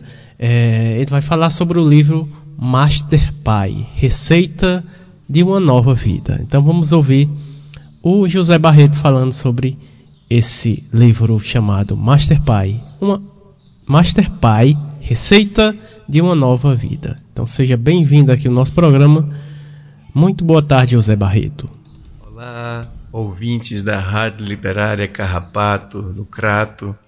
Um grande prazer estar aqui conversando com vocês hoje. Obrigado, Érica, por essa oportunidade, por esse convite. Eu sou o José Barreto Holten. É, eu escrevi um livro Master Pai, Receita de uma Nova Vida. E o convite foi justamente para poder falar um pouco sobre esse livro, sobre essa trajetória, contar um pouquinho como foi essa experiência, compartilhar com vocês essa, essa um pouco dessa viagem literária. É, é muito bom né, poder levar essa, essa história para outras pessoas. Né? O livro ele foi lançado agora em 2020, foi lançado em João Pessoa. Eu sou paraibano, sou um paraibano de 46 anos, moro em Brasília já há mais de 20 anos. Sou, meus pais são cearenses, então nós temos alguma coisa em comum. São cearenses de Fortaleza. Meus avós também são cearenses. Né? Eu fui para João Pessoa, em João Pessoa é, estudei, nasci, me formei, vim para Brasília trabalhar. Sou advogado e esse livro foi a minha primeira experiência literária. E ele chegou de uma forma muito gostosa, porque ele chegou para contar como foi que o nosso pequeno Bernardo, né, o meu filho, com o meu marido José Alexandre, é, chegou à nossa vida. É, nós somos. É, Alexandre é um pouco mais velho que eu, ele é músico, historiador, eu sou advogado e depois que nos casamos em 2012, eu resolvi. A, resolvemos em conjunto né, entrar nessa, nessa. plantar e deixar e semear, né, fazer colher essa aventura da, de termos um filho em conjunto. Então nós entramos na fila de adoção, isso foi em 2013, nos casamos em 2012 e o Bernardo ele chegou na nossa casa em 2019, com menos de um mês de vida. Nem tinha um mês ainda. E vocês imaginam, pelo menos podem imaginar o que, que é a chegada de uma criança, né, que era esperada, já muito esperada, na casa de dois jovens senhores que não têm ainda experiência nenhuma com criança. Nós aproveitamos o tempo né, de espera para conhecer um pouco mais sobre o processo de adoção, conhecer um pouco mais sobre é, né, paternidade, né, sobre educação mas tudo isso muda um pouco na hora que toca o telefone da vara da infância e o processo vira de verdade. E foi assim. Né? De repente estávamos em casa, sabíamos que ele iria chegar realmente em 2019, porque estávamos acompanhando a fila de adoção. É, então nós sabíamos quantas posições a fila andava por semestre e isso nos ajudou a calcular quando chegaria a nossa vez.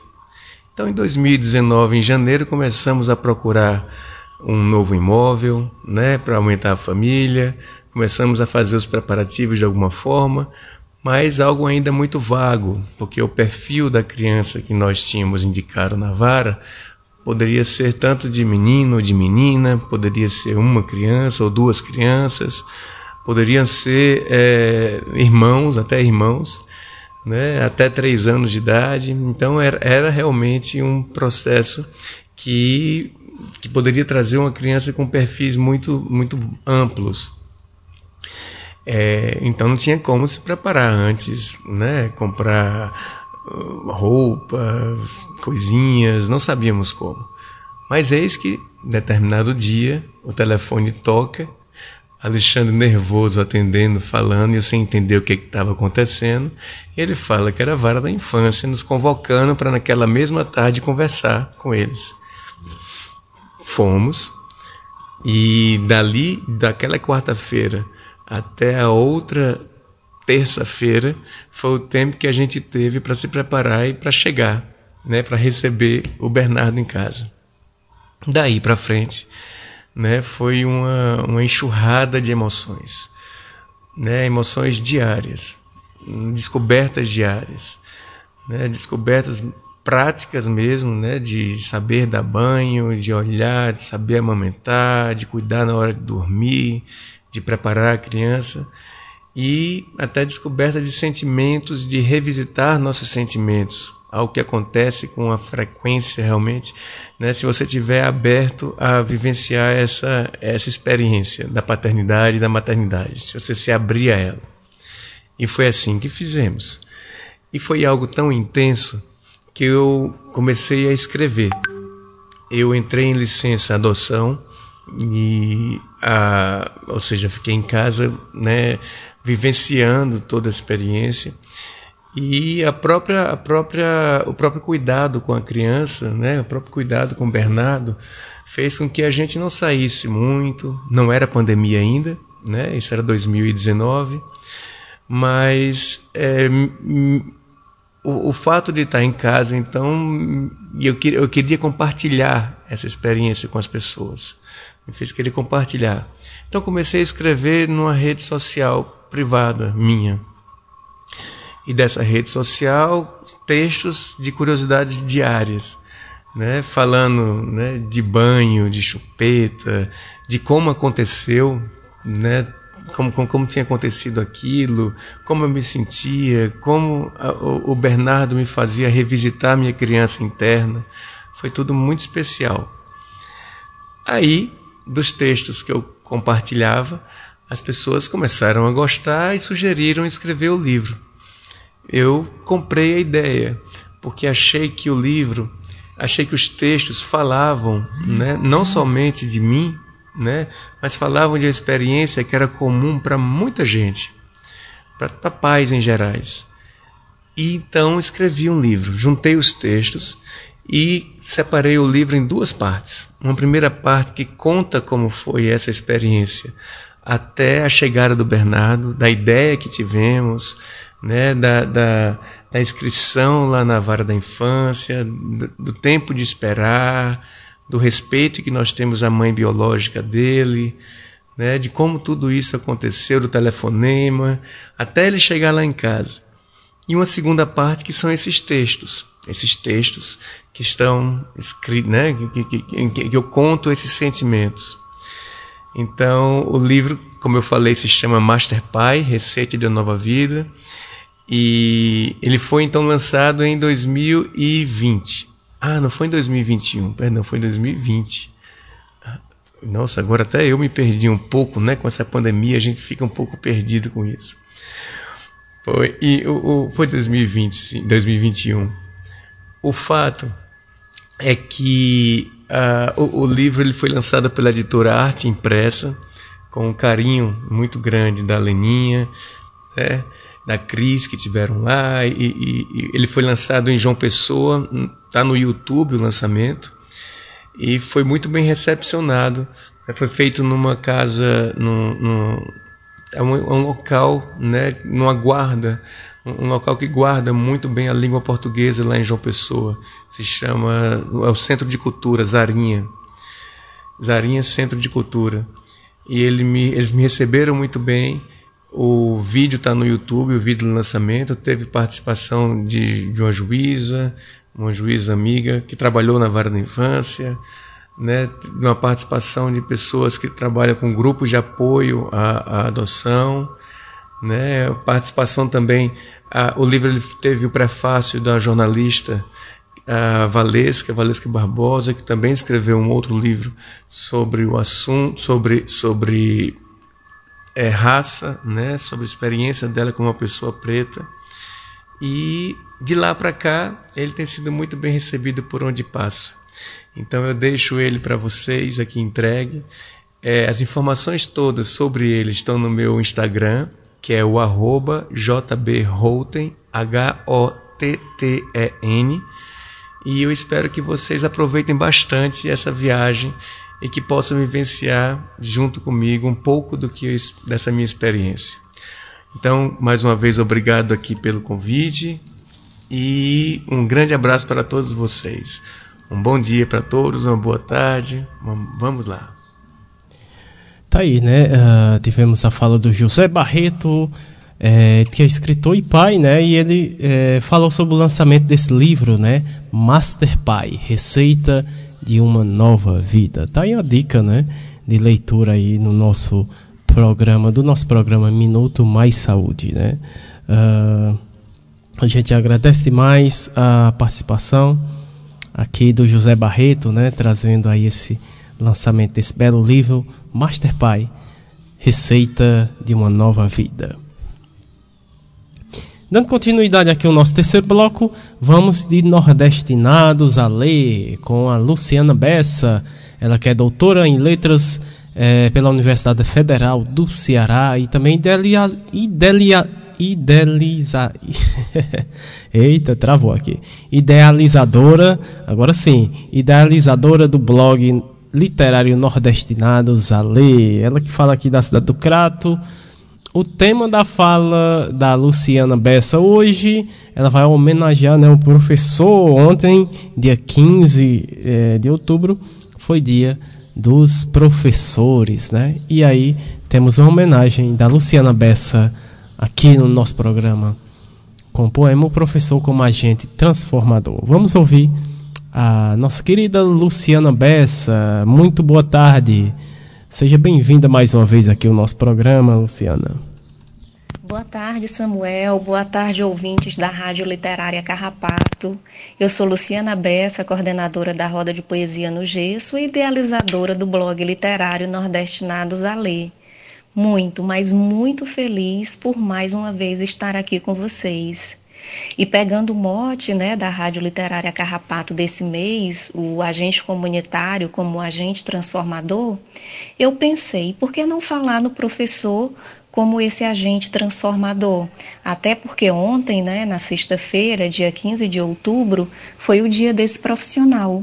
E em homenagem a todos os professores, em especial aos meus professores, eu trouxe aqui um texto, A Força do Professor, um guerreiro sem espada, sem faca, foi seu facão, armado só de amor, segurando um giz na mão. O livro é seu escudo, que lhe protege de tudo que possa lhe causar dor. Por isso eu tenho dito, tenho fé e acredito na força do professor.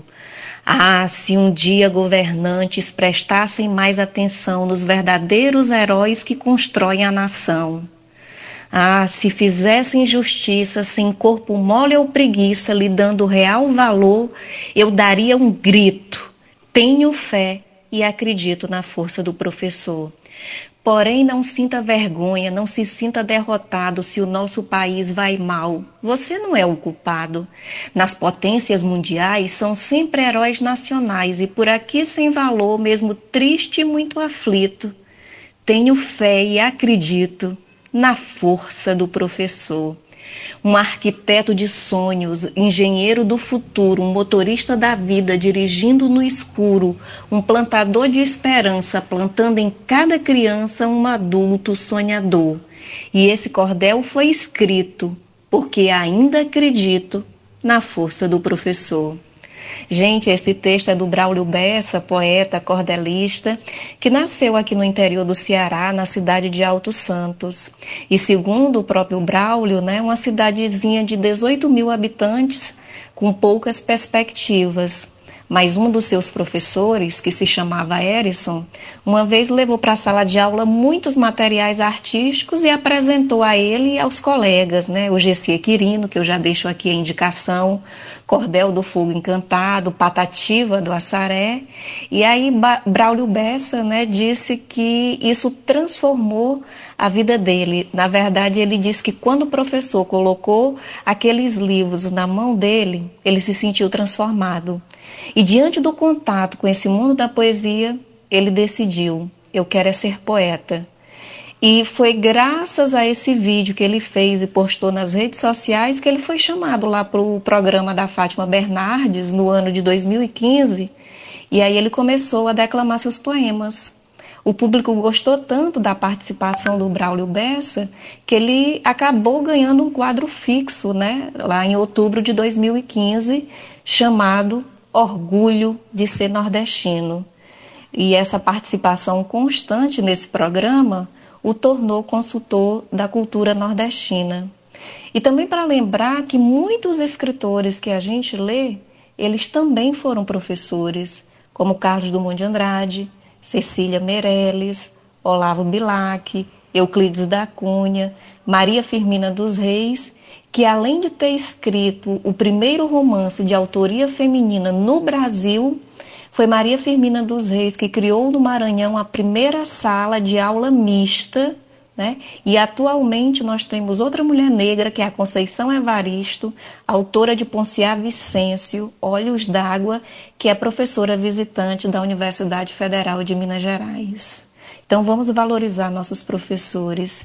E para finalizar, eu vou terminar com outro poeta, o Mário Quintana, que ele diz assim: Nesta vida temos três professores importantes: o momento feliz, o momento triste e o momento difícil. O momento feliz mostra o que não precisamos mudar. O momento triste mostra o que precisamos mudar. E o momento difícil mostra que somos capazes de superar. Feliz Dia dos Professores, beijo a todos. Tá aí, é, essa foi a Luciana Bessa, do blog literário Nordestinados a Ler, ela que está quinzenalmente conosco com, com o projeto né, Nordestinados a Ler aqui, que traz é, belos, belas falas, belos poemas, né, belos textos aqui no nosso programa. No terceiro bloco, Momento Arte, Cultura, Prosa e Poesia. A gente agradece demais a Luciana por mais essa contribuição aqui com o nosso programa de hoje. E com essa linda é, poesia da Luciana, né, homenageando os professores, a gente encerra, encerrou aqui o nosso programa. Nosso programa está chegando ao fim. É, e a gente agradece demais a todos os nossos ouvintes, né, que esteve com a gente hoje e sempre está acompanhando nosso programa, o nosso programa nas tardes de sábado, a partir, a partir das 15 horas, né, ao vivo. A gente agradece demais. Um pessoal que também nos acompanha pelo podcast e também através da rádio Cafundó, né, uh, também acompanha o nosso programa. Então a gente agradece uh, o carinho, a audiência de todos. É, vamos de abraços aqui. É, mandar um grande abraço para a Érica Formiga, né? É, está em outro compromisso, não pode estar hoje com a gente, mas está acompanhando o nosso programa. Grande abraços para Patrícia Silva, Rede Humaniza SUS. Um grande abraço, Patrícia. Uh, professor Ricardo Cecim, é, Lohane Solano, a Graça Portela, Fiocruz, Rio de Janeiro. Uh, grande abraços para toda a equipe da Rádio Paulo Freire. Grande abraços para o professor Sérgio Aragaki, Margarida Pereira, Movimento Ela Pode, lá no Juazeiro do Norte. Doutor Olivandro, um grande abraços. Todo o pessoal da UBS Mutirão Cajazeiras, a Sandra Honório, a Edinalda, a Gisélia, ao Cícero, ao Gleidson, a Daiane, a Dona Galdino, a Dona Gorete e a Leia. Também um grande abraço para o professor Alcindo Ferla, também um abraço para Vanderleia Pulga, Grande Ney Vital, do programa Nas Asas da Asa Branca. É, programa que vai ao ar todo domingo, né, a partir das 9 horas da manhã, pela Rádio Cidade 870, lá na cidade de Petrolina, no Pernambuco. Um grande abraço. Uh, professor Itamar Laje, um grande abraço para o professor. Uh, Paula Érica, todo o pessoal da NEP Sergipe. Abraços para o Movimento SUS nas ruas. Um abraço para todo o pessoal que faz a Rádio Cafundó. É, um abraço para Jaqueline Abrantes, professora, também para a professora Vera Dantas. É, que mais? Sim, também, né? Pra, um abraço para as ACS lá da cidade de Itauá e também de Ayuaba. É, um abraço também para as ACS aqui, né? Da UBS Grangeiro 2 também.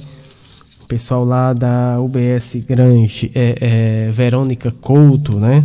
Abraço especial para nossa agente de saúde. Aqui a Ana Cláudia, que está aí na feira, né? Um, um grande abraço também para os nossos feirantes e o público que está aí prestigiando a nossa FEPROAF. Tem mais abraços? Pronto, é, agradecemos demais a todos e a todas por estar conosco. Próximo sábado estaremos novamente no programa Minuto Mais Saúde.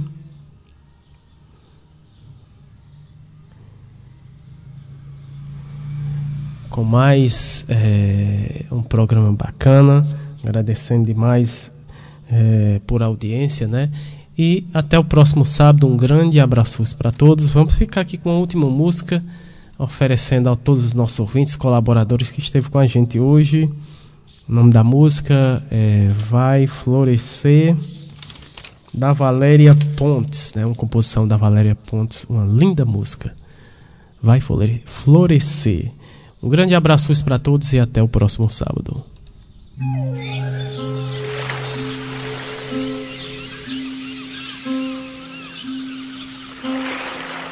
Vai florescer o ser divino que está dentro de você. Vai florescer, vai florescer, vai florescer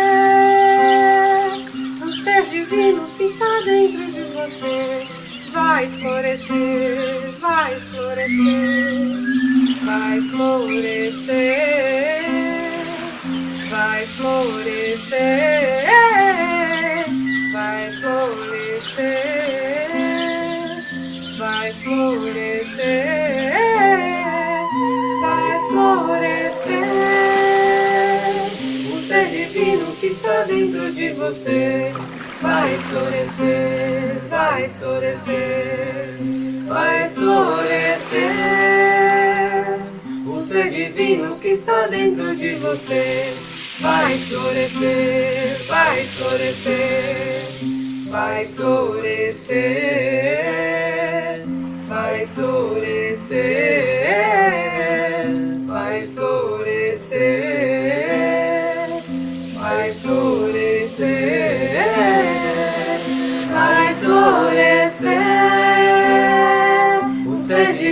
que está dentro de você.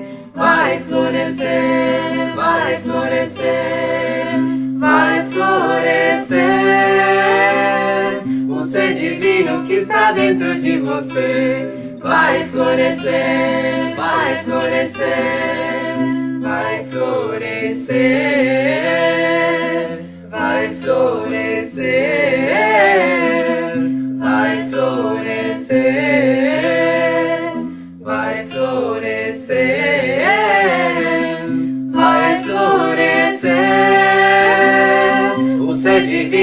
está dentro de você vai florescer, vai florescer, vai florescer.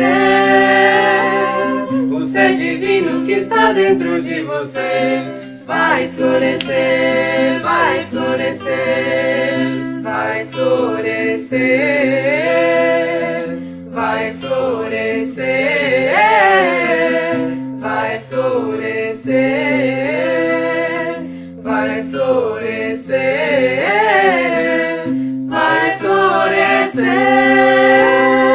O ser divino que está dentro de você vai florescer, vai florescer, vai florescer.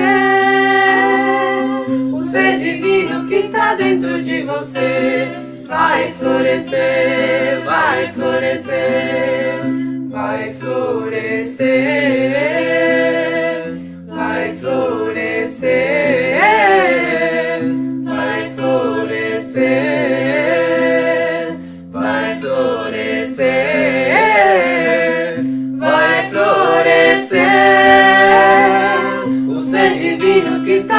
De você vai florescer, vai florescer, vai florescer. O ser divino que está dentro de você vai florescer, vai florescer, vai florescer,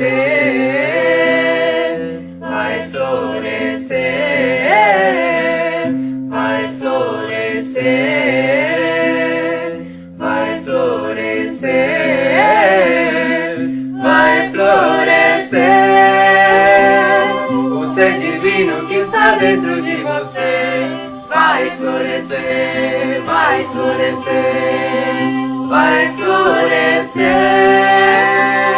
O ser divino que está dentro de você vai florescer, vai florescer, vai florescer, vai florescer, vai florescer,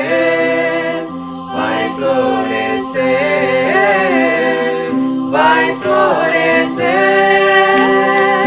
O ser divino que está dentro de você vai florescer, vai florescer, vai florescer. O ser divino que está dentro de você vai florescer, vai florescer.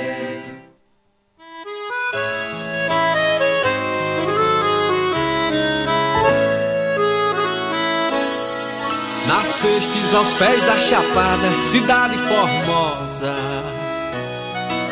Tu és graciosa e tem cheiro da flor do piqui. Te guarde, mãe do belo amor, ó penha senhora. Crato, princesa amada do meu Cariri. A verde floresta te abraça com tanta riqueza. E a correnteza das águas sempre a te banha. O teu pôr do sol é cenário de rara beleza, ai, ai. Pintando o céu de violeta, recebe o luar. Crato, tesouro em cultura, tu és capital. De cego Aderaldo, Reisado e banda cabaçal. Adoçam meu coração. Oásis ao sopé da serra, em meio ao sertão. Venha pro crato ver nossa felicidade. Levar e deixar saudade. Quem nos conhece quer voltar. Te amo, crato, linda flor do Cariri. Minha vida está aqui. Sou do crato Ceará. Nossa felicidade. Levar e deixar saudade. Quem nos conhece quer voltar. Te amo, crato, linda flor do Cariri. Minha vida está aqui. Sou do crato Ceará. Eu amo crato, sou do crato Ceará. Eu amo crato, sou do crato Ceará.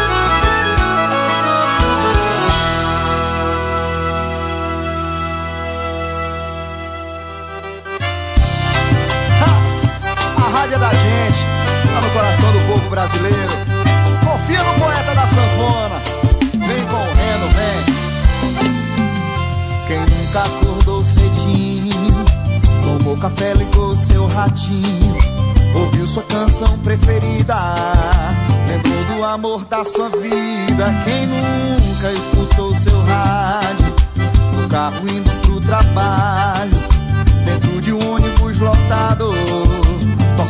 pro seu time no estádio. É, amigo locutor. A rádio no Brasil é mais que um caso de amor. A rádio é da gente e tá no coração. A rádio é meu xodó.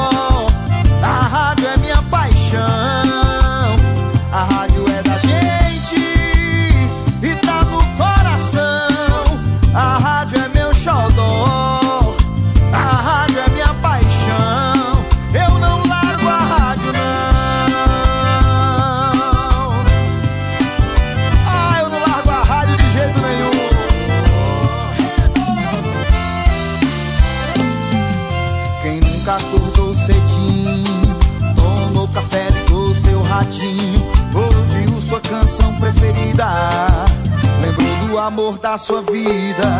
Quem nunca escutou seu rádio, no carro indo pro trabalho, dentro de um ônibus lotado, torcendo pro seu time no estádio.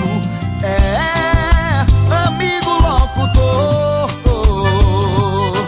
A rádio no Brasil é mais que um caso de amor. A rádio é da gente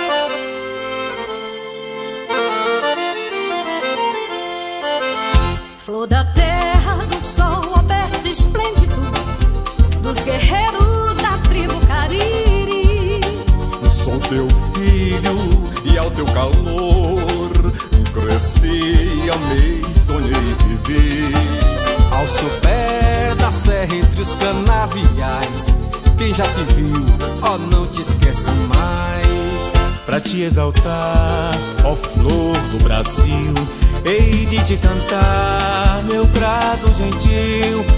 Ó coração do Ceará, comigo a nação te cantará.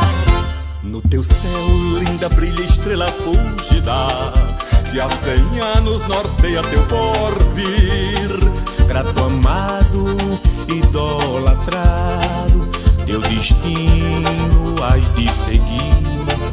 Grande e forte como nosso verde mar, bendita sejas, ó terra de Alencar. Para te exaltar, ó flor do Brasil, hei de te cantar, meu grato gentil. Ó coração do Ceará, comigo a nação te cantará.